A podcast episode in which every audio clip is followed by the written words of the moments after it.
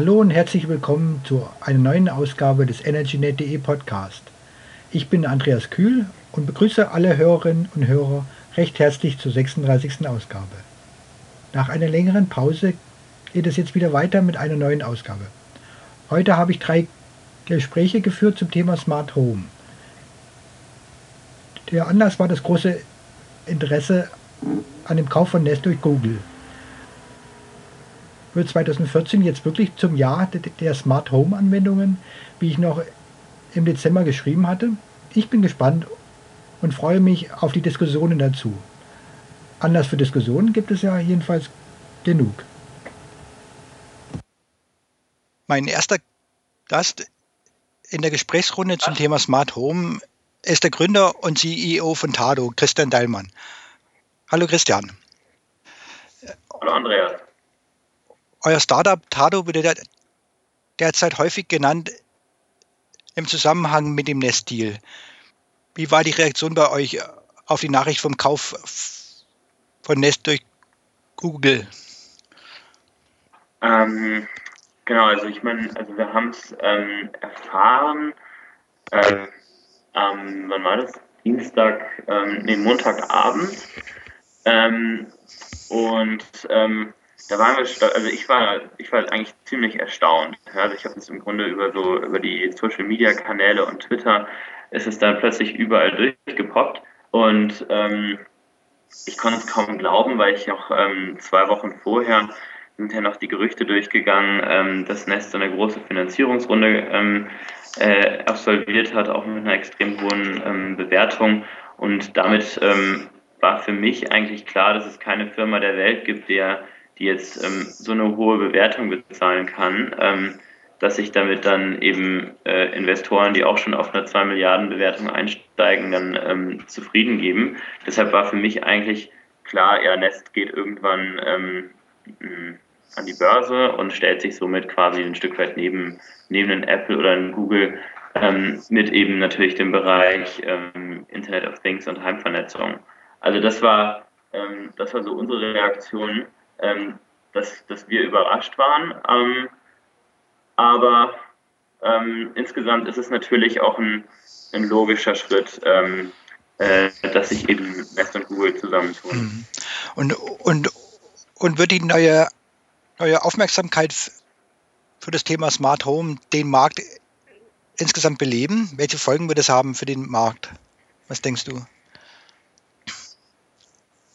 Also ich denke, ähm, dass, es, dass es absolut richtig ist. Ähm, dass ähm, auch ähm, äh, Nest hat in den letzten zwei Jahren ja schon ähm, äh, gezeigt, dass sie eben äh, mit einer tollen Kommunikationsarbeit und eben ähm, klare Positionierung von ihren Produkten und den, den Mehrwerten, die der Kunde dann bekommt, wenn einfach dieses, dieses Thema Internet of Things oder Heimautomatisierung oder auch effizienten Umgang mit Energie einfach so ein Stück weit aus dieser, aus der Nische in den Massenmarkt bringen kann.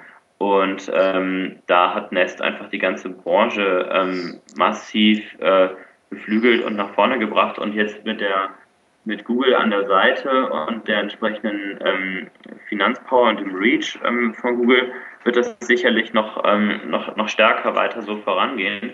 Von daher ähm, wird, ähm, wird, dieser, wird dieser Markt durch diese Kooperation jetzt noch schneller belebt werden, als es, als es okay. bisher passiert ist. Was mich jetzt noch interessiert, sind noch ein paar Fragen zur Technik. Ähm, das, was Nest anbietet, mhm. ist ein Thermostat für, für einzelne, einzelne Räume und, und Tado bietet eine, eine komplette Heizungsregelung an.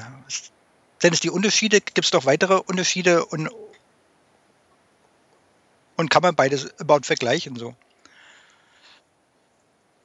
Mhm, mhm. Ähm, genau, also Nest ähm, kann äh, oder steuert im Grunde ähm, jeden Heizkreis ähm, individuell mit, mit dem Thermostat, was dann dort installiert ist. Also ich habe ja selber auch ähm, zwei Jahre in, in Boston gewohnt und wir hatten eine Wohnung über zwei Etagen und da war in jeder Etage eben ein so ein rundes Honeywell-Thermostat. Das heißt, man konnte eben pro Thermostat eben diese eine Etage regeln, das heißt diesen Heizkreis. Also es ist jetzt nicht, ähm, ähm, jetzt nicht unbedingt auf, ähm, auf Räume spezifisch, sondern es ist halt ein Stück weit, je nachdem, wie das Setup in dem, in der, in dem Haus ist. Und ähm, das gleiche macht Tado im Endeffekt auch. Also wir können auch die verschiedenen Heizkreise steuern. Das heißt, wenn es unterschiedliche Heizkreise im, im Haus gibt, dann ähm, können wir die unterschiedlich ansteuern. Ähm, und ansonsten sind die, die Unterschiede ähm, zum einen, dass ähm, Nest eben sehr großen ähm, Wert eben auf dieses User Interface, also dieses Thermostat an der Wand le legt, ähm, was eben absolut schick aussieht und ähm, so ein bisschen ähm, iPhone-Charakter hat. Äh, wobei wir eben der Meinung sind, dass, ähm, dass wir keinen weiteren Screen im Grunde an die Wand hängen müssen, weil wir bauen unser Produkt um das Smartphone herum, was eben so der, der Lebens, das Gerät des Lebensmittelpunktes mhm. der, der Leute ist. Äh, und wenn ich meine Temperatur einstellen will und ich sitze auf dem Sofa, dann greife ich zum Smartphone oder zum Tablet und muss nicht in den Flur rennen, um dort ähm, an meinem, an meinem Heizkörperthermostat zu drehen. Das heißt, wir setzen so ein Stück weit auf die bestehende ähm, äh, User Interface Cloud, während Nest eben ein neues User Interface an die Wand ähm, bringt. Zum anderen, ähm, der Unterschied ist, dass ähm, äh, Nest Produkt nennt sich ja auch das Learning Thermostat. Also es geht darum, ähm, dass es, dass dieses, ähm, ähm, dieses Thermostat lernt, wann ich es runterdrehe, wann ich es hochdrehe. Also ich gehe aus dem Haus, drehe es runter, ich komme wieder, drehe es hoch. Ähm, und entsprechend im Hintergrund so einen statistischen Zeitplan ausbildet, nachdem dann ähm, in den Tagen danach geregelt wird. Und wir setzen eben auf Echtzeitsignale aus dem, ähm, aus dem, aus dem Internet. Also das heißt Standortsignale von den Mobiltelefonen, die von den, von den Nutzern äh, mit sich getragen werden, werden eben genutzt, um eben automatisiert das Haus runterzuregeln, wenn der letzte das Haus verlassen hat. Also die, das Smartphone fungiert dann so ein bisschen wie so ein Navigationssystem im Auto und gibt quasi Bescheid, wenn der Letzte das Haus verlassen hat, um in Sparzustand zu gehen. Und bevor der Erste wiederkommt, also auf dem Weg von der Arbeit nach Hause, wird auch wiederum ein Signal ans Haus geschickt, das jetzt eben aufgeheizt werden muss. Also das heißt, diese, diese Verbindung mit diesen Echtzeitdaten vom Mobiltelefon, aber auch von Wettervorhersagen, das ist irgendwie so der, der Kern der Intelligenz von Tado. Und das Lernende habt ihr aber aber auch, dass das System weiß, wann ungefähr weiß, wann die, die, die Bewohner äh, morgens aus dem Haus gehen und ungefähr wann sie wiederkommen. Hm. Also das wird ähm, läuft eigentlich hauptsächlich über den ähm, über ähm, über diese diese Echtzeitsignale, aber ähm, was Tado lernt, sind eben ähm, so Gebäude- und Anlagencharakteristika, also dass wir einfach für jeden Haushalt wissen oder lernen, ähm, wie schnell heizt sich der auf und wann müssen wir dann jetzt loslegen, wenn, sich der, wenn der Kunde auf dem Weg nach Hause ist. Ähm, damit es eben auch entsprechend warm ist, wenn der, wenn der Nutzer ankommt. Also wir lernen quasi ähm, diese, diese Charakteristika des Gebäudes und der Anlage kennen, um dann eben so effizient, effizient und komfortabel wie möglich mhm. zu, zu regeln. Was mir auch noch, auch noch interessieren würde, wäre das System von Nest auch hier, auch hier funktionsfähig? Würde das auch hier auch eingebaut werden können? Und an, andersrum könnte Tado auch, auch in die USA expandieren? Also theoretisch, ähm, theoretisch schon. Also sowohl Nest als auch wir müssten ähm, eine neue Hardware, eine neue Softwareversion ähm, entwickeln, produzieren und an den Markt bringen. Also das heißt, es ist, es ist für beide nicht, nicht mal eben gemacht. Ähm, Gerade ähm, Kontinentaleuropa ist sehr, sehr komplex. Ähm, England ist ein, ist ein Stück einfacher von den Schnittstellen. Das heißt, ähm, ich bin der Meinung, dass wir hier in Kontinentaleuropa auf jeden Fall noch so ähm, zwei Jahre ähm, Wettbewerbsvorsprung haben in, ähm, in UK, in England könnte es, ähm, könnte es doch schneller gehen, bis wir dort auf, okay. auf Netz treffen. Und was auch noch interessant ist, neben der Technik, ist, äh, ist, die, ist die Frage nach den Daten. Das, was ja hier, hier in den Medien meistens zuerst gestellt wird. Ist die, ist die, mhm. ist das Thema Daten eine, ein wichtiger Grund für Google für den Kauf? Ja.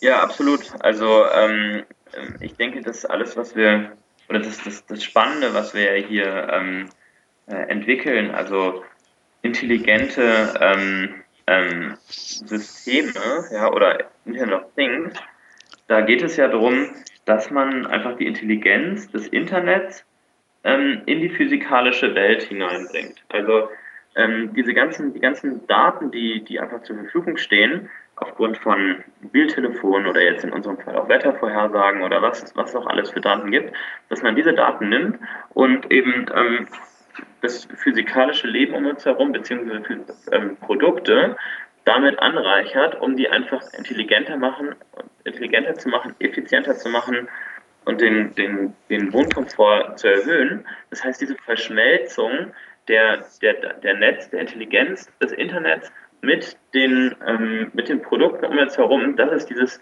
dieses Riesenthema, das, ähm, was, wir, was wir uns im Moment noch gar nicht vorstellen können, was das für eine, für eine gigantische Chance ähm, äh, eigentlich darstellt. Und ähm, auf der anderen Seite ähm, werden natürlich auch ähm, Daten, die eben offline gesammelt werden, über diese Produkte, die jetzt ans Internet angeschlossen sind, wiederum natürlich in die insgesamte ähm, äh, Intelligenz des Internets wieder einfließen. Und dann damit einfach sind diese beiden ähm, Geschäftsmodelle von, von, von, Google, die sich einfach mit dieser Datenintelligenz beschäftigt und die sinnvolle Verknüpfung und Nest, die einfach sagen, okay, wir gehen jetzt in die physikalische Welt, sowohl um dort Daten zu sammeln, aber auch die ganzen, ganze Intelligenz des Internets zu nutzen, um diese physikalischen Produkte einfach wesentlich zu verbessern, ist das einfach eine super, ähm, eine super Symbiose. Und ähm, das ist einfach dieses ganz große Thema, ähm, was irgendwie in den, nächsten, in den nächsten Jahren entstehen wird. Ich sag mal von der von der deutschen oder von der von der Presse, ich habe auch äh, die Tagesschau gestern, gestern gehört, wird das immer so ein bisschen ähm, äh, so ein bisschen negativ dargestellt und äh, Datenschutz und Spionage also ich sehe das eigentlich gar nicht so. Ich glaube, man, wir, natürlich Sicherheit, Sicherheit und Privatsphäre ein wichtiges Thema, aber wir sollten eher im Auge behalten, was das für gigantische hm. Chancen es ist, bedeutet. Ja. Vielleicht ist es ein bisschen die, äh, die übliche deutsche Angst, die immer wieder auftaucht. Das ist ja typisch irgendwie bei so vielen Themen, kommt zum erstmal das Negative raus, ja. Ja, ich kann mich noch erinnern, als ähm, das Thema ähm, Google Street View, das war ja auch über Wochen in den, in den Nachrichten und alle ähm, haben sich geärgert, aber am Ende des Tages, jeder nutzt Google Maps und ist ähm, froh, dass es das gibt und er gibt einfach ein, ich möchte in das und das Restaurant und dann wird er dahin geleitet. Und wenn man sich jetzt in die neuesten, in die neuesten Autos reinsetzt und man hört sich an, das Navigationssystem ist einfach, das ist einfach Google Maps dem meilenweit überlegen. Also es gibt dann hier in Deutschland immer erst kurz einen Aufschrei und dann hinterher sind sie alle froh. Ähm, äh, hm. wie, ähm, wie ist es bei euch mit, mit Daten? Fallen da auch Daten von den Nutzern an? Ähm, ja, selbstverständlich ist eben diese, ähm, diese, diese Verbindung aus diesen ähm, äh, Daten aus dem Internet mit eben der, der Heizungssteuerung. Das ist ja das ist ja das, was, ähm, was jetzt eigentlich unseren, unseren Wert ausmacht und warum, warum unsere Heizungssteuerung überhaupt besser sein kann. Und ähm, das heißt, äh, wir, wir nutzen natürlich eben solche Daten. Ähm, und umso wichtiger ist es eben, dass wir da eben auf die, auf die höchsten ähm, äh, Sicherheitsstandards setzen. Also alle unsere Hardware-Geräte, die beim, die, beim, die beim Kunden im Feld ähm, zum Einsatz kommen, haben eine eigene IP-Adresse. Ähm, und ähm, es wird eben ein direkter Kommunikationstunnel zwischen dem Smartphone des Benutzers und diesen, diesen Geräten beim Kunden zu Hause aufgemacht. Und auf, dieser, auf diesem Kommunikationstunnel laufen eben läuft eine SSL-Verschlüsselung, eine HTTPS-Verschlüsselung und eine IS-128-Verschlüsselung. Das heißt, wir haben den gleichen ähm, Sicherheitsstandard wie jetzt ein, Online-Banking. Und ähm, das ist uns natürlich sehr wichtig, dass, ähm, ähm, dass, dass dort eben mit diesen, mit diesen Daten ähm, nichts passiert. Äh, Im Gegenschluss heißt es, heißt es auch, dass wenn sich jemand jetzt in deine Heizung einhacken wollte, müsste er enormen Aufwand betreiben. Also es wäre genauso schwierig wie bei der Deutschen Bank einzubrechen. Und dann lohnt sich das bei der Bank okay. wahrscheinlich doch eher. Und, und die Daten werden nicht weiterverkauft, nehme ich an. Nee. okay, ähm, zum Schluss noch eine Frage nochmal zum Thema Smart Home allgemein. Wie, eine der häufigsten Kritikpunkte sind ja, sind ja die Einzellösungen für jedes, jedes Angebot, jede Komponente. Ähm, ich denke, dass es wichtig ist, wichtig ist, die einzelnen Komponenten des Hauses in ein Gesamtsystem zu, zu integrieren. Zu, zu, zu integrieren, zum Beispiel, um nur eine App auf dem Smartphone oder Tablet zu haben. Wie, wie seht ihr das? Hm. Ähm, also grundsätzlich, ähm, äh, ich glaube jetzt ähm, für den Staat ähm, ist es wichtig, ähm, dass man, ähm, dass man sich auf Use oder Use Cases, also gewisse Produkte und Nutzen fokussiert und die ganz klar an den Kunden kommuniziert, um ihn nicht zu verwirren mit irgendwelchen hochkomplexen äh, Produkten und Systemen. Und das hat sich auch in der, in der Praxis gezeigt, dass eben diese, diese Spitzenlösungen ähm, äh, viel, viel schnellere Verbreitung finden, sei es jetzt ähm, eine WLAN-Glühbirne wie ein Philips Hue oder ein LiveX oder sei es ähm, äh, ein, ein, Alarmsystem wie ein Alarm.com oder ähm, Securitas Direct ähm, oder eben auch ein Nest ähm, oder ein Tado. Ähm, die einfach in sehr, sehr kurzer Zeit sehr, sehr viele Nutzer gewonnen haben. Mhm. Während ähm, solche Plattformlösungen, die als solche ähm, versuchen, in den Markt zu gehen, bisher keine, ähm, also mit weit, weit, weit darunter geblieben sind. Ähm, was ich aber allerdings, ähm, was allerdings passieren wird, ist, dass ähm, diese ganzen äh, ja, Systeme ähm, oder Einzellösungen ähm, eben über APIs, über Server-APIs miteinander ähm, kommunizieren können. Und ich zum Beispiel, ich kann jetzt zum Beispiel über, über meine, über meine Tado-App auch ganz einfach meine, meine Philips Hue ähm, äh, Glühbirnen mhm. ein- und ausschalten. Ja, und somit wird da ähm, äh, ein Druck für, für alle Anbieter entstehen, eben ähm, äh, gewisse Themen eben als ähm, API zu öffnen.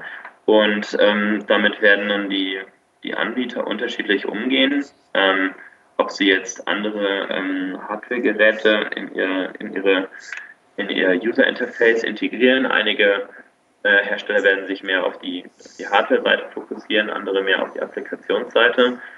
Und so wird sich da, wird sich dieses, ähm, dieses Thema, glaube ich, sehr, sehr schnell ähm, äh, ganz automatisch quasi am Markt und mit den, mit den Entwicklern und mit den Kunden ähm, so integrieren, wie es ähm, wie es am sinnvollsten, am sinnvollsten ist.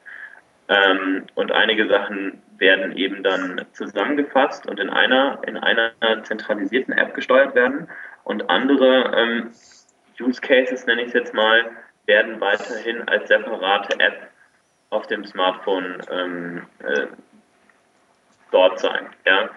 Also das kann man sich vielleicht vorstellen. Vielleicht habe ich dann am Ende habe ich dann vielleicht eine App, um mein, um mein, Heiß, mein Haus zu steuern. Ähm, so grundsätzlich irgendwie Lichter an, Lichter aus.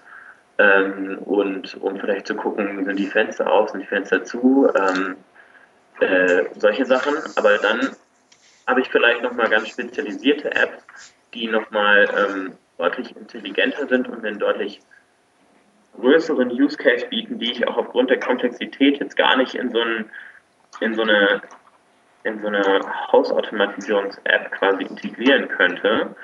Ähm, und da wird es dann eben Nutzer geben, Leute geben, die dann, die dann diese, diese Spezial-Apps haben wollen. Ich, ich sage jetzt mal, vielleicht irgendwie eine sehr ähm, äh, intelligente ähm, Heizungslösung oder eben auch eine sehr umfangreiche Sicherheitslösung.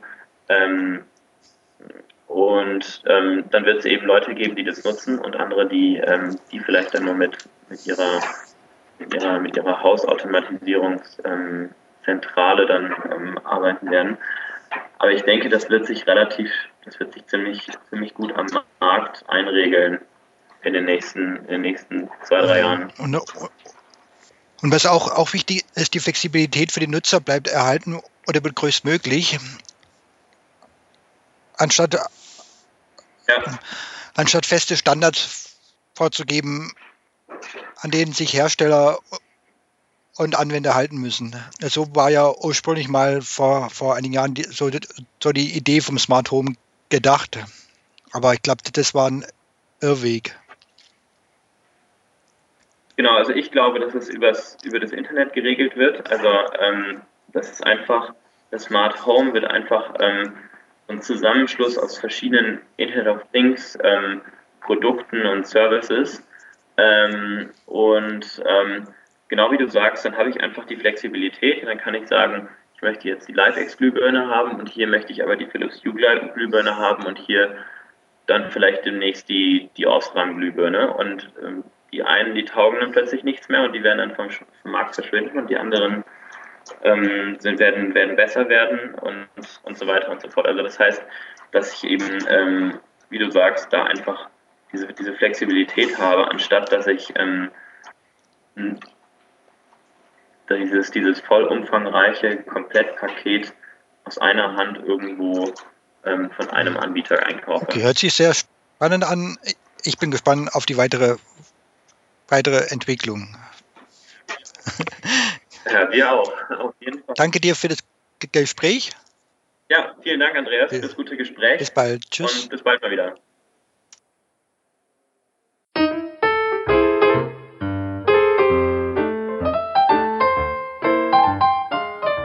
Als zweiten Gast in der Smart Home Runde begrüße ich Martin Vesper, CEO von Digitalstrom.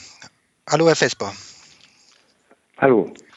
Welche Bedeutung hat der Kauf von Nest durch Google für das Smart Home, für den Markt allgemein? Also, ähm, der Kauf, ähm, ich denke insbesondere der Kaufpreis hat erstmal eine Bedeutung, welches Potenzial in diesem Markt liegt, ähm, weil es einfach zeigt, dass äh, der Smart Home, Smart Home Markt ein enormes Potenzial hat, wenn man das global sieht. Ähm, das zweite äh, äh, zeigt, dass ähm, Google, die ja auch für intelligente Algorithmen stehen, ähm, was äh, das auch für eine Bedeutung hat, dass man nämlich durch sehr hochwertige Algorithmen verschiedene Ziele durch im Smart Home erreichen kann. Jetzt für den angesprochenen Fall auch im Bereich der Heizungsoptimierung, was ja ein wesentlicher Teil von dem Nestangebot ist. Und, und, und es ist ja eine etwas andere Entwicklung, als man hier lange versucht hat anzustreben. In Deutschland hat, hat man lange versucht, mit technischen Standards das Smart Home auf den Weg zu bringen. Wird das Smart Home aber nicht eher vom, eher vom Internet der Dinge bestimmt, so wie sich das jetzt anbahnt? Ja, das ist unsere Überzeugung, dass äh, in Deutschland wird immer sehr stark diskutiert, müssten wir nicht erst einen Standard äh, in irgendeiner Form äh, definieren. Äh, das sehen wir auch anders. Es gibt einfach ähm, im Umfeld des Internets ähm, genügend äh, Standards heute schon, mit denen man ähm, ein Haus im Prinzip äh, vernetzen kann. Es, es gibt vielleicht noch Weiterentwicklungen an manchen Stellen, aber das muss man nicht erst regeln, das wird sich äh, im Markt dann durchsetzen durch die unterschiedlichen Angebote. Ähm, und äh, da, dann müssen es Systeme sein, die offen sind, die verschiedenste Dinge letztendlich dann doch äh, zulassen. Ähm, wir haben an, an keiner Stelle ähm, immer nur mit einem System äh, letztendlich arbeiten können, äh, ob jetzt Handys, ob äh, ähm, Smartphones, ob Computer, äh, ob Übertragungstechnologien. Es gibt, es gibt immer eine Vielzahl, äh, was weiß ich, äh, äh, die für unterschiedliche Anwendungen besser geeignet sind. Also Bluetooth, USB, Thunderbolt sind alles über Techniken, mit denen ich teilweise übertragen kann, aber eben unterschiedliche Zwecke. Wichtig ist, dass sie an gewissen Stellen offen sind und dann zusammenarbeiten können. Mhm. Und das ist ja auch das, was äh, das Internet der Dinge ausmacht. Es sagt ja keiner, wie die letzten Meter dann tatsächlich ähm, Übertragungstechnologien da sind. Ähm, und deswegen glauben wir auch mit unserem Produkt daran, äh, dass äh, ich nachher offene APIs habe, dass dadurch die Dinge zusammen funktionieren können und man dadurch eben auch eine entsprechende Entwicklung kriegt, dass äh, wenn im Haus alles vernetzt ist, das mit Algorithmen zusammenspielen kann und somit die Mehrwerte für die Kunden geschaffen werden. Mhm. Genau. Und, und was sind die, sind die Haupttreiber für eine eine Entwicklung auf dem Smart Home? Welche Gründe hat man für den, für den, für den Einbau jetzt sich für so ein System und was mich selber jetzt natürlich auch, auch interessiert, welche Rolle wird dabei das Thema Energieverbrauch spielen? Also die äh, sind so drei Aspekte, die im Wesentlichen Kaufentscheidungen äh, treiben, dass Kunden so etwas sagen. Das ist einmal das ganze Thema äh, der, der Komfort, ähm, äh, Thematik Automatisierung, äh, Möglichkeit über Smartphone äh, steuern zu können, auch aus der Ferne. Also dieser, dieser ganze Teil. Der zweite Aspekt ist äh, ein erhöhtes Sicherheitsniveau, also Alarm, Alarmierungen, ähnliches. Und das dritte äh, ist äh, das Thema Energieeffizienz, äh, wobei man da sagen muss, äh, dass ähm, bei dem Thema Energieeffizienz die Heizung im Mittelpunkt steht, weil durch eine Vernetzung der Heizung die größten Energieeffizienzen ähm, einfach zu holen sind. Aber das sind die drei Teile, also Komfort, äh, Sicherheit, Aspekte, Energie. Wenn man jetzt eine Priorität machen würde, dann ist sicherlich ein Treiber äh, Komfortlösungen äh, kombiniert mit Energieverbrauch. Sicherheit ist so ein Zusatzaspekt, den viele Leute äh, dann doch sehr, sehr gerne mitnehmen. Mhm. Zumindest im deutschen Markt. Ja. Und, und, und wenn Sie das gerade ansprechen mit dem deutschen Markt, welche Rolle spielen die Daten, die Sicherheit, das Thema Sicherheit? Weil das ist ja, äh, ist ja hier, glaube ich, das wichtigste Thema bei dem Kauf jetzt von Nest. Datenschutz. Finde, wie ja, geht man damit um? Ich glaube, jetzt müssen wir unterscheiden zwei Dinge. Das ist einmal das Thema Datensicherheit und das Thema Datenschutz. Ähm, Datenschutz ist ja in dem Sinne die äh, eigene freiwillige äh, oder die, die Beschränkung von technischen Möglichkeiten zum Schutz der Personen, also der Privatsphäre. Äh, während Datensicherheit beschreibe ich jetzt mal das äh, Eindringen äh, Dritter in äh, Datenklau in irgendeiner Form, um dann Missbrauch damit zu machen. Ähm, jetzt muss man aus dem Datensicherheitsaspekt sicherlich sehen, ähm, da ist die Industrie aufgefordert, das so sicher wie es irgendwie geht zu machen, da zusammenzuarbeiten, das hinzubekommen. Aber insgesamt wird ein Smart Home natürlich sicherer als, äh, äh, als ein Nicht-Smart Home. Ähm, es macht keinen Sinn, jetzt auf einen Einzelaspekt zu gucken, dass man sagt, ja, datenmäßig, da könnte Datenklau stattfinden, wenn ich aber durch das Gesamtsystem das äh, äh, insgesamt sicherer kriege. Das ist so ein bisschen vergleichbar mit dem Auto. Thema, als es um die Anschnallpflicht ging, da kam auch das Argument, aber es gibt Situationen, äh, wo man sicherer wäre, wenn man nicht angeschnallt war. Mhm. Der Einzelaspekt als äh, Sicherheitsgurt hat auch Risiken. Aber insgesamt ist es natürlich sicherer und so ist beim Smart Home auch. Natürlich kommt durch diese Verbindung ein Zusatzrisiko dazu, dass man sagt, ja, da, äh, da, da ist jetzt die Möglichkeit, dass irgendwann mal da irgendwas gemacht wird. Aber auf der insgesamt ist natürlich das äh, Smart Home sicherer, was äh, Brandschutz angeht, was Einbruchschutz angeht und ähnliche, so dass ich immer sagen würde, ein Smart Home ist sicherer als ein nicht Smart Home. Wir reden ja das sonst immer nur hier vom Thema Datensicherheit reden wir ja hier immer, immer nur um die Gefahr, dass gerade die amerikanischen Unternehmen hier unsere Daten weitergeben an der NSA oder sonst was damit machen. Das ist ja hier immer das wichtigste Thema. Ja, das ist ein zweites. Jetzt kommen wir an das Thema Datenschutz. Ja, also das geht jetzt darum, äh, dass welche Informationen werden da gegeben. Da ist sicherlich äh, aus unserer Sicht sehr wichtig immer die Selbstbestimmung, dass man hergeht und sagt, ich kann äh, ähm, ich kann selber bestimmen, in, in welche Services ich jetzt nutzen will. Mhm. Äh, aber es ist eben so, dass ähm, wenn gewisse Informationen nicht zur Verfügung stehen, gewisse Services in dem Sinne äh, auch nicht leistbar sind. Das, das, das ist inhärent. Also wenn ich einen gewissen Nutzen habe, ähm, dann, dann muss ich da arbeiten. Und da geht es eben darum, habe ich Rahmenbedingungen, ähm, die mir erlauben, dass, dass insgesamt trotzdem mein Datenschutz gewährleistet ist. Und ich glaube, das ist einfach gestaltbar. Aber die Bereitschaft ist durchaus da, Informationen zur Verfügung stehen, wenn ich einen entsprechenden äh, Nutzen auf der anderen Seite äh, dagegen bekommt, sei es äh, zum Beispiel jetzt in dem Fall Optimierung der, der Heizungssituation. da sind eben äh, gewisse Verhaltensinformationen in dem Sinne, wann bin ich zu Hause, nicht zu Hause, sind dafür notwendig, um hier eine Energieoptimierung in, in den Größenordnungen, die man dort verspricht, 10, 20, 30 Prozent, um das äh, tatsächlich realisieren zu können. Und das ist das ist insgesamt das, äh, das, die Situation, die, die wir dort haben. Und ich glaube, ähm, es ist eben äh, wichtig, dass man da eine vernünftige sachliche Inform äh, Diskussion darüber führt. Nämlich der eine Teil ist, ähm, was ist Datenschutz, der andere ist, was Datensicherheit und das dritte ist, was ist der Zugriff von staatlichen Organisationen auf auf solche Sachen. Das ist dann ja nochmal ein, drittes Thema, äh, was, äh, was jetzt mal unabhängig von den anderen beiden äh, Themen als solches sind, was äh, dürfen äh, staatliche Organisationen oder was machen sie. Mhm.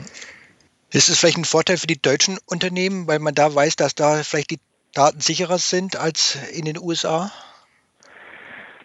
Ich weiß nicht. Also erstens müssen wir so die Märkte global mhm. betrachten. Ähm, und äh, ähm, es ist sicherlich ein, äh, ein Vorteil, wenn man als Unternehmen ähm, hier ähm, ja ein, natürlich ein, ein Vertrauen aufbaut zu den Kunden, wie man mit Daten umgeht. Das hat, fängt an mit Geschäftsmodellen. Also ist mein Geschäftsmodell, ich stelle alles kostenlos zur Verfügung, aber dafür darf ich mit den Daten arbeiten.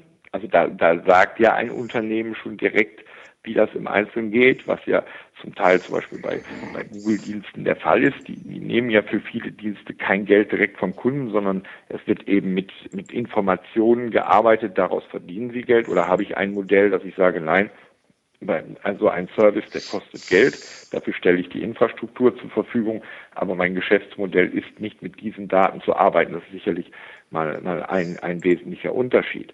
Ähm, wir haben die Gelegenheit hier in Europa, natürlich äh, ein Vertrauen aufzubauen, dass äh, wir ein gewisses äh, Vorgehensmodell haben. Ähm, die müssen wir nutzen, aber das hilft nur, wenn man das auch global nutzen. Der deutsche Markt alleine ist ja gar nicht groß genug für so ein Thema. Bei dem, bei dem Angebot von Digitalstrom liegen da die Daten liegen ja komplett alle beim Nutzer. Also da, da greifen Sie selber nicht mit, mehr mit ein, im Gegensatz zu, jetzt zu anderen Systemen wie bei Nest zum Beispiel?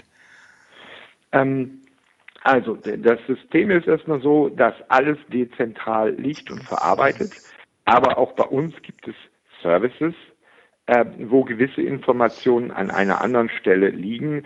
Ich äh, nenne jetzt mal hier den, den, die Hagelwarnung, ähm, wo in, in, wenn eine Hagelwarnung geschieht, gewisse Abläufe da sind, äh, wo wir den Kunden über äh, sein Smartphone vorab informieren und ähnliches dann sind natürlich Informationen wie ähm, ja, sein Smartphone, dass man dort eine Push-Nachricht hinschicken kann, äh, die sind auch zentral verfügbar. Das ist das, was ich vorhin sagte. Es gibt gewisse Services, die können Sie gar nicht anders lösen.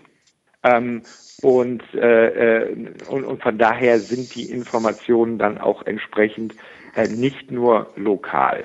Aber es ist eben serviceabhängig. Das heißt, ich kann das Digitalschulungsmart komplett lokal betreiben könnte aber gewisse Services, die wir anbieten, nicht nutzen, was er aber kann. Also das ist, äh, das ist eben bei uns eben dezentral durch die Apps gesteuert, dass der dann sagen kann, ja, diese Funktionalität hätte ich, dann wird der, auch, der Kunde auch darauf hingewiesen, äh, dass das entsprechend dann äh, jetzt bedeutet, dass gewisse Informationen auch äh, insgesamt äh, vorliegen. Wir haben eben kein Modell, dass wir damit äh, äh mit diesen Daten dann in irgendeiner Form für Dritte arbeiten. Das, das nicht. Ne? Sondern wir haben das Modell, dass wir diese Daten für Services im, für den Kunden letztendlich benutzen. Nur für den Kunden, okay. Und Und generell, welche Rolle spielt die Sicherheit bei Digitalstrom? Das spielt natürlich eine, eine sehr hohe, ähm, äh, natürlich eine sehr hohe Rolle, äh, weil das, was ich vorhin sagte, das Vertrauen äh, muss ja da sein. Also ähm, arbeiten, deswegen arbeiten wir uns insgesamt mit einem sehr dezentralen Modell. Also gewisse Informationen weiß tatsächlich nur der Lichttaster, weiß noch nicht mal ein Zentralsystem im Haus. Ähm, das hat auch damit zu tun, dass wir keinen Single Point of Failure im Haus haben wollen, sondern dass Dinge immer sehr schnell wieder zur Verfügung stehen. Also nach dem Stromausfall, dass ich sofort wieder schalten kann. Wenn ich das alles immer nur zentral äh, äh über das Internet machen würde, wäre das so einfach gar nicht möglich. Also wir haben viele Aspekte der Dezentralität, die wir verwenden. Äh, wenn wir über zentrale Dinge arbeiten, dann äh, hat das natürlich einen hohen Stellenwert, dass man insgesamt Systeme hat, äh, Penetrationstests und alles Mögliche macht, um das zu gewährleisten, äh, dass hier ähm, sowohl Datensicherheit da gegeben ist. Also Sie haben das ja schon angesprochen. Ihr System ist sehr dezentral aufgebaut, auch vor Ort im, im Haus. Ist es so, dass die einzelnen Geräte, ist ja praktisch, die, wie man immer so sagt, das Internet der Dinge und, und die bauen so Beziehungen untereinander auf, je nachdem, was man da einstellt, programmiert. Also wie, wie, also, also wie im Web 2.0, wo die Menschen zueinander Beziehungen aufbauen. Kann man sich das so vorstellen? Ja, im Prinzip kann man sich so vorstellen, selbst eine einzelne Leuchte hat bei uns eine eigene Intelligenz. Diese kleinen Klemmen haben einen Rechner, auch einen Datenspeicher, ähm, wodurch das Zusammenspiel dann äh, gewährleistet ist. Ich will jetzt nicht sagen, dass jede Leuchte technisch mit jeder erstmal eine Beziehung aufbaut, äh, sondern die wissen, sie gehören zu einem Raum, also in dem Sinne einer Gruppe, wie man das vielleicht auch in den im Web 2.0 Gruppen sieht, die dann insgesamt adressierend werden. Aber es ist richtig, jedes einzelne Gerät hat die eigene Intelligenz, um dann zu wissen, was sie damit machen sollen. Nennen wir ein Beispiel, wenn jetzt äh, eine ähm, ein Kommando kommt, äh, der Benutzer verlässt das Haus, da kann er für einen Taster drücken, dann wird das in das Haus gesendet, dieses, der geht jetzt, und dann weiß jedes einzelne Gerät, hat dann in einer Tabelle hinterlegt, was soll ich eigentlich tun. Also ein sagt, ich gehe aus, der Kühlschrank sagt, ist mir egal, der macht nichts. Und der Kunde hat vielleicht eingestellt, dass seine Jalousien im unteren Erdgeschoss aus Sicherheitsgründen nach unten fahren sollen. So, das entscheidet dann letztendlich jede Klemme für sich alle. Nicht ein Zentralsystem sagt jetzt, okay, Jalousie 1, 2, 3 sollen runter und Leuchten 5, 6, 7 sollen ausgehen, sondern die Einzelne weiß das. Von daher ist der Ansatz richtig. Es wird ein Kommando, also ein Event an alle geschickt und dann entscheidet jede Klemme für sich selbst. Das ist unser dezentraler Ansatz. Hm, das hört sich interessant an. Vielen Dank für das interessante Gespräch. Das war es erstmal. Vielen Dank. Ja, vielen Dank, äh, dass Sie angefragt haben. Ich wünsche Ihnen noch einen schönen Danke. Tag. Jo, tschüss.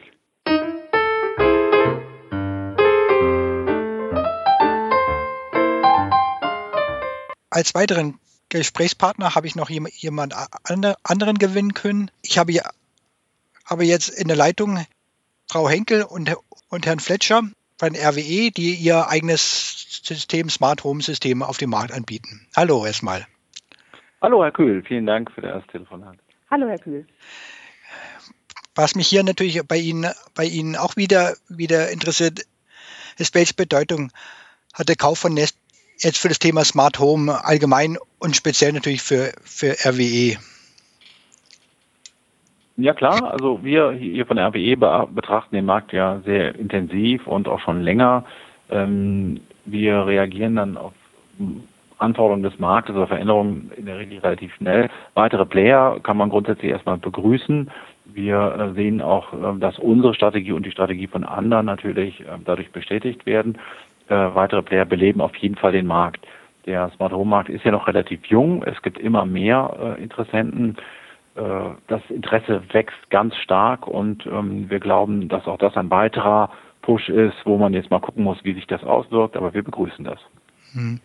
Ist ja jetzt eine, eigentlich eine ganz andere Entwicklung, wie, wie so im Smart Home Markt angestrebt war. Lange Zeit hat man ja versucht, mit technischen Standards, Normen den Smart Home, das Smart Home auf den Weg zu bringen. Jetzt wird es eher Smart Home vom Internet der Dinge bestimmt. Sehen Sie das auch so?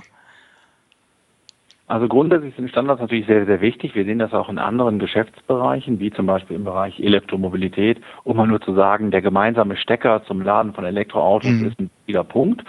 Genauso ist natürlich Kommunikation unter und zwischen den Geräten wichtig. Wir haben deswegen ähm, gehen wir auch den Weg einer offenen Plattform. Wir binden zu immer mehr äh, Geräte, Hausgeräte ein. Zum Beispiel haben wir eine Partnerschaft mit Miele, ähm, eine Partnerschaft mit Buderos, mit Stiebel Eltron, ähm, wo wir halt äh, dafür sorgen, dass Geräte miteinander sprechen können. Ganz einfach. Ähm, beispielsweise unsere Zentrale ähm, ist eingebunden im Internet, sozusagen auch schon Teil des Internets der Dinge, kann angesteuert werden, kann Geräte steuern über Profile oder von außen über das Netz. Die Sonnenauf- und Untergangs-App gibt beispielsweise Impulse für bestimmte Abläufe, ja? sagen wir den Rollladen. Natürlich ähm, ist diese Art der Kommunikation noch eine andere Stufe, da äh, hier Funk im Spiel ist. Dennoch wird sehr, sehr viel über das Internet und mit Hilfe des Internets gesteuert. Mhm. Voraussetzung die Sachen müssen miteinander sprechen können. Wie, das äh, muss man in der jetzigen Phase immer noch äh, im Rahmen eines Systems ähm, lösen. Das geht sehr, sehr schnell. Wie Sie sagen, ähm, diese Entwicklung ähm, wird immer schneller und äh, dennoch sind Standards sehr begrüßenswert. Okay, und, und, und welche Themen spielen für die Kunden das, die, sind für die Kunden am interessantesten? Was, äh, was interessiert die Kunden beim Smart Home am, am stärksten? Und welche Rolle spielt dabei der, der Energieverbrauch, was mich selber am meisten interessiert? Also wir haben bei Smart Home mit dem Fokus auf das Thema Energieeinsparung sind wir gestartet. Damit sind wir in die Startposition gegangen. Wir haben inzwischen sehr viele ähm, Komponenten, Geräte wie den Bewegungsmelder, den Rauchmelder für mehr Sicherheit und Komfort. Wir stellen auch fest, dass das Thema Energieeinsparung bei vielen nicht die erste Rolle spielt. Also sie können mit Smart Home leicht Energie einsparen. Ähm, Im Durchschnitt sind das so 10 bis 15 Prozent. Das ist schon ganz ordentlich. Sie können natürlich auch höhere Werte erreichen. Aber das Thema Komfort, Spaß, ich mache mir mein Haus, mein Zuhause, meine Wohnung, wie es mir gefällt, ähm, das spielt für viele eine sehr, sehr große Rolle. Also wir sprechen ja mit vielen Kunden, die technisch auch sehr versiert sind.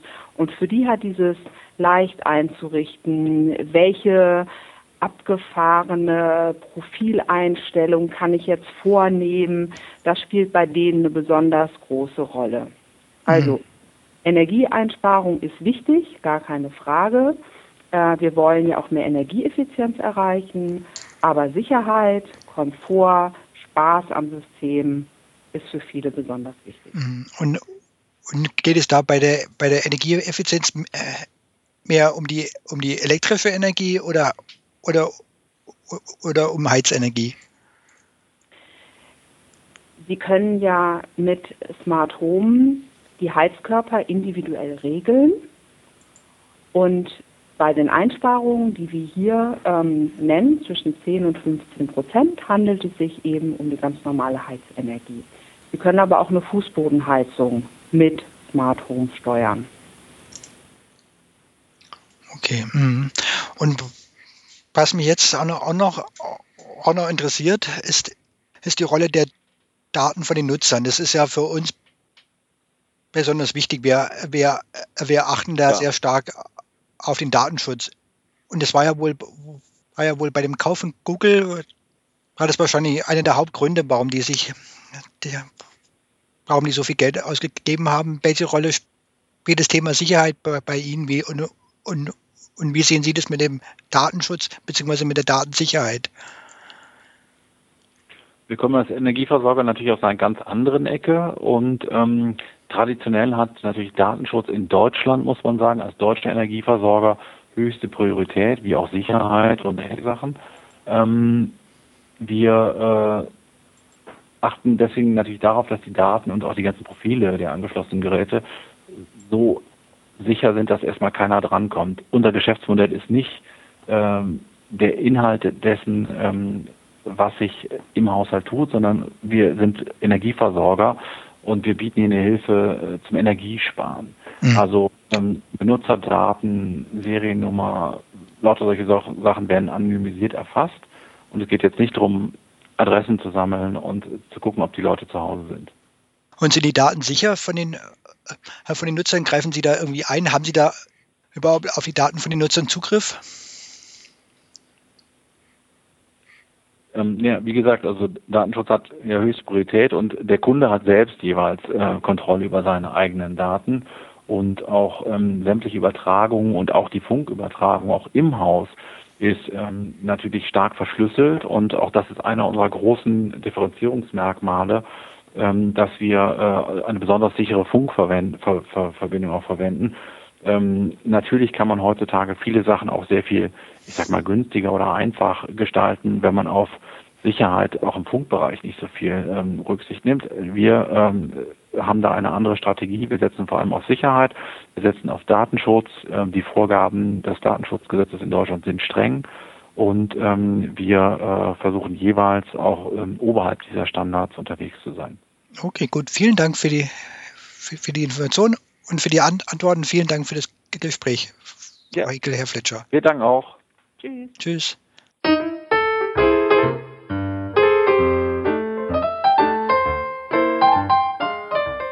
Als weitere Gesprächspartnerin habe ich Dagmar Hotze zu Gast von, von Green Immo Medien. Sie befasst sich mit, mit, mit Presse, Presse und Öffentlichkeitsarbeit für die, für die Immobilienwirtschaft, auch auf dem Wohnungsbereich, speziell mit einem Fokus auf, auf das Smart Home, Vernetzung von Geräten, kann man so sagen.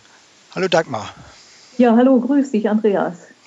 Welche Bedeutung hat der Kauf von Nest durch Google für das Smart Home allgemein?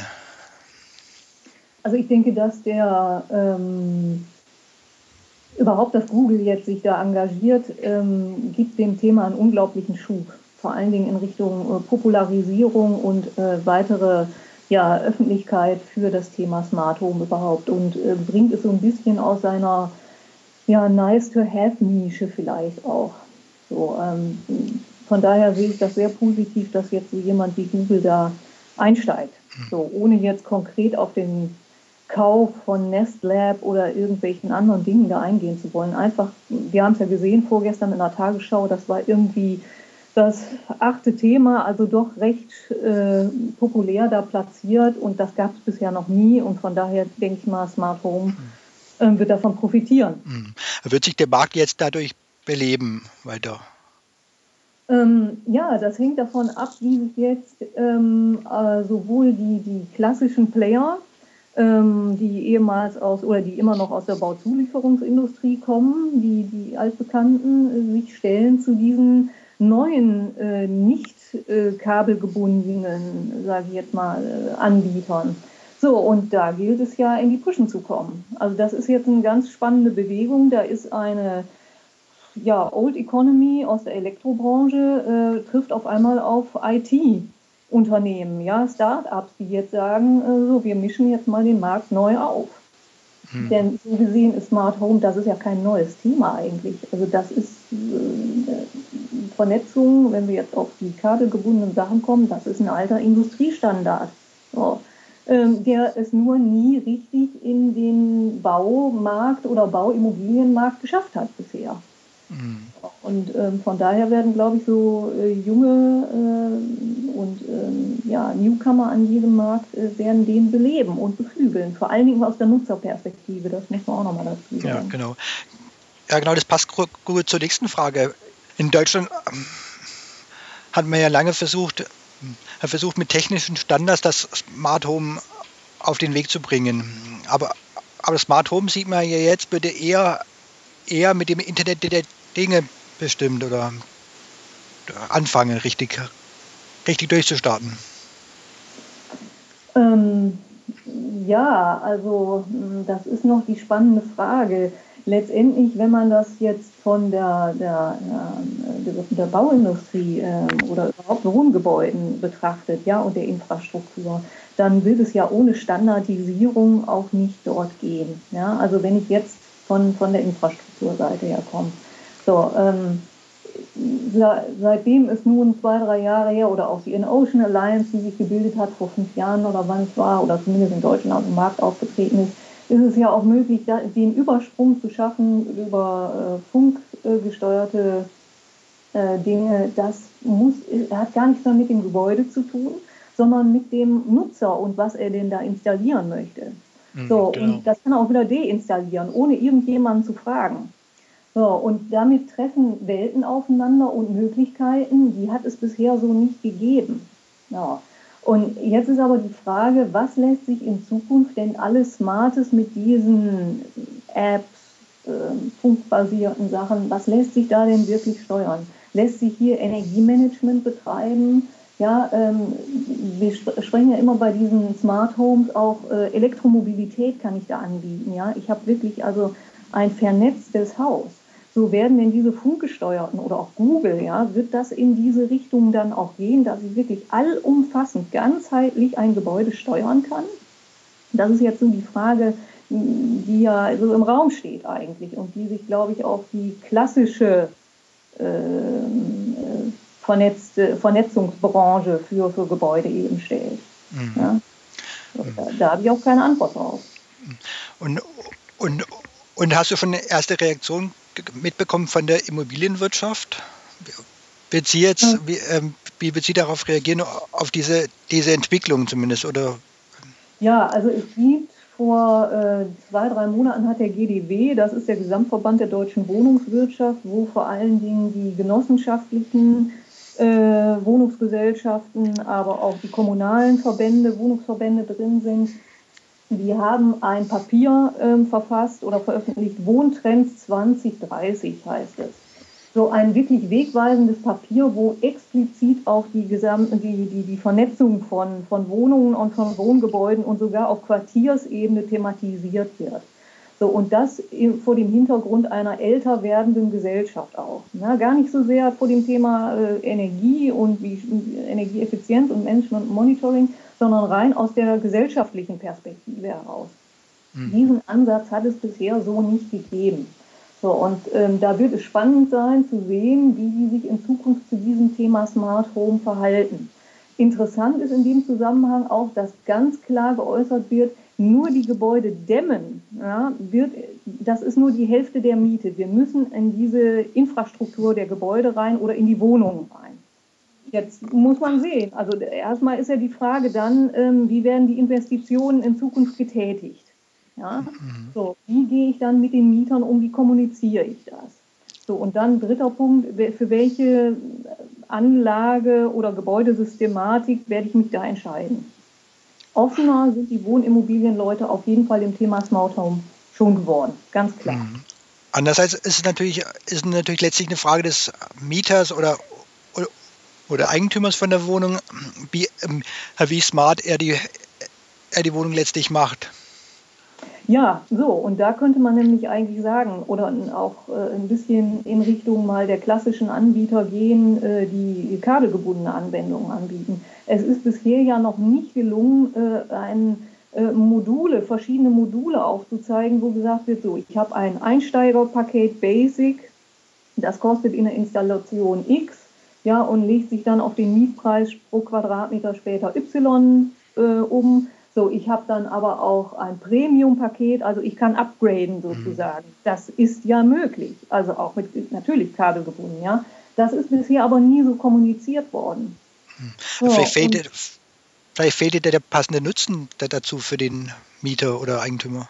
Ja, genau. So, und da ist, ist, ist bisher noch nicht gesagt worden, ähm, es stehen immer Spie äh, sprechende Kühlschränke im, im Vordergrund oder irgendwelcher Spielkram, aber der wirkliche Nutzen ähm, ist noch nicht äh, in den Markt gekommen. So, und vielleicht bringen solche Player wie Google oder auch die Telekom jetzt mit ihrem neuen Kubicon und auch Digitalstrom, vielleicht tragen die in irgendeiner Weise dazu bei, mal hier äh, mehr den, den praktischen Mehrwert einer äh, vernetzten Wohnung doch ein bisschen voranzubringen. Die klassischen Anbieter haben es auf jeden Fall nicht bisher geschafft. Hm, genau. Ähm, was auch noch wichtig, wichtig ist, was ja viele deutsche Medien erstmal in den Vordergrund stellen, vor den Nutzen, ist die Datensicherheit. Mhm. Dar darüber muss man ja auch, auch reden, weil viele, viele haben Angst bei dem Thema wegen der vollständigen Überwachung nicht nur online, jetzt auch, auch dann im Alltag, im Offline-Leben vollständig überwacht zu werden von, Google oder von der NSA. Wie, wie sollte man damit am, am besten umgehen? Was denkst du? Ja, das ist noch ein großes Fragezeichen. Das ähm, wirft natürlich auch Fragen auf die gesamte Maintenance und den Service, den es drumherum gibt um dieses Smart Home. Ja, also wie gewährleiste ich Sicherheit, wie gewährleiste ich Updates, was ist, wenn da mal was klemmt, irgendwie was nicht funktioniert. Mit solchen Dingen muss man sich ja immer beschäftigen. Zumindest sind das die Themen, wenn man von der, äh, von der Bauwirtschaft kommt und auch von der Immobilienwirtschaft, wer gewährleistet da. Ja, so. Ähm, gibt es inzwischen ja auch durch das ganze, äh, also was es mit Smartphones und Apps und über IP und IT dann auch läuft, ähm, äh, wird natürlich auch gefragt, ja, der Nutzer ist dafür verantwortlich. Wenn er kein Update fährt, dann hat er eben noch eine alte Version und dann funktioniert alles nicht so, wie ähnlich im Laptop. So, ich weiß aber nicht, ob man mit Wohngebäuden ähm, so umgehen kann. Also das sind auch noch Fragezeichen. Und es wird ja keinen Betreiber geben, der da absolute Sicherheit gibt, ja, die Daten werden nicht irgendwo ausgespäht oder verwendet. Ja, und die Fragen sind bei Geht Google nicht, ja. berechtigt. Ja. Was machen die dann damit? So, ähm, und ja, also letztendlich, ich habe da keine Antwort drauf. Wir wissen inzwischen, dass alles abgehört wird und abhörbar ist und wir uns da nicht schützen können. Jetzt ist es vielleicht auch die Frage an jeden Einzelnen, wie weit will er diese Technik mit in sein persönliches Umfeld weiter ranlassen. Hm. Aber, aber ist es ein Grund, vollständig die Technik abzulehnen? Nein, das sicher nicht. Äh, hatte ich gestern ein Gespräch mit jemandem, ähm, wo wir das auch diskutiert haben und wir müssen einfach sehen, wir haben uns diese Welt jetzt geschaffen oder sie ist da und da müssen wir jetzt irgendwie mit umgehen. Ja, wie auch immer. Aber äh, Grundweg jetzt alles abzulehnen und zu sagen, ich schaffe mir jetzt Brieftauben an, Hm, ist, genau. glaube ich, der falsche Weg. Okay. Vielen Dank für das Gespräch. Das war, war, war sehr, sehr interessant. Dankeschön. Ja, ich habe dir zu danken. Danke. Andreas. Ja, toi, toi, toi.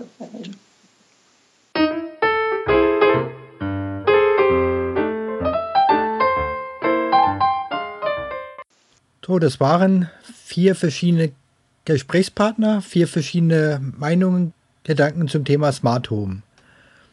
Sie haben sicher auch als Hörerinnen und Hörer Ihre eigene Meinung zum Thema Smart Home. Sie können gerne mit uns oder mit mir erstmal in, in die Diskussion treten und im Blog energynet.de oder bei Soundcloud mit, mit uns darüber diskutieren. Bis zur nächsten Ausgabe dann wieder. Tschüss.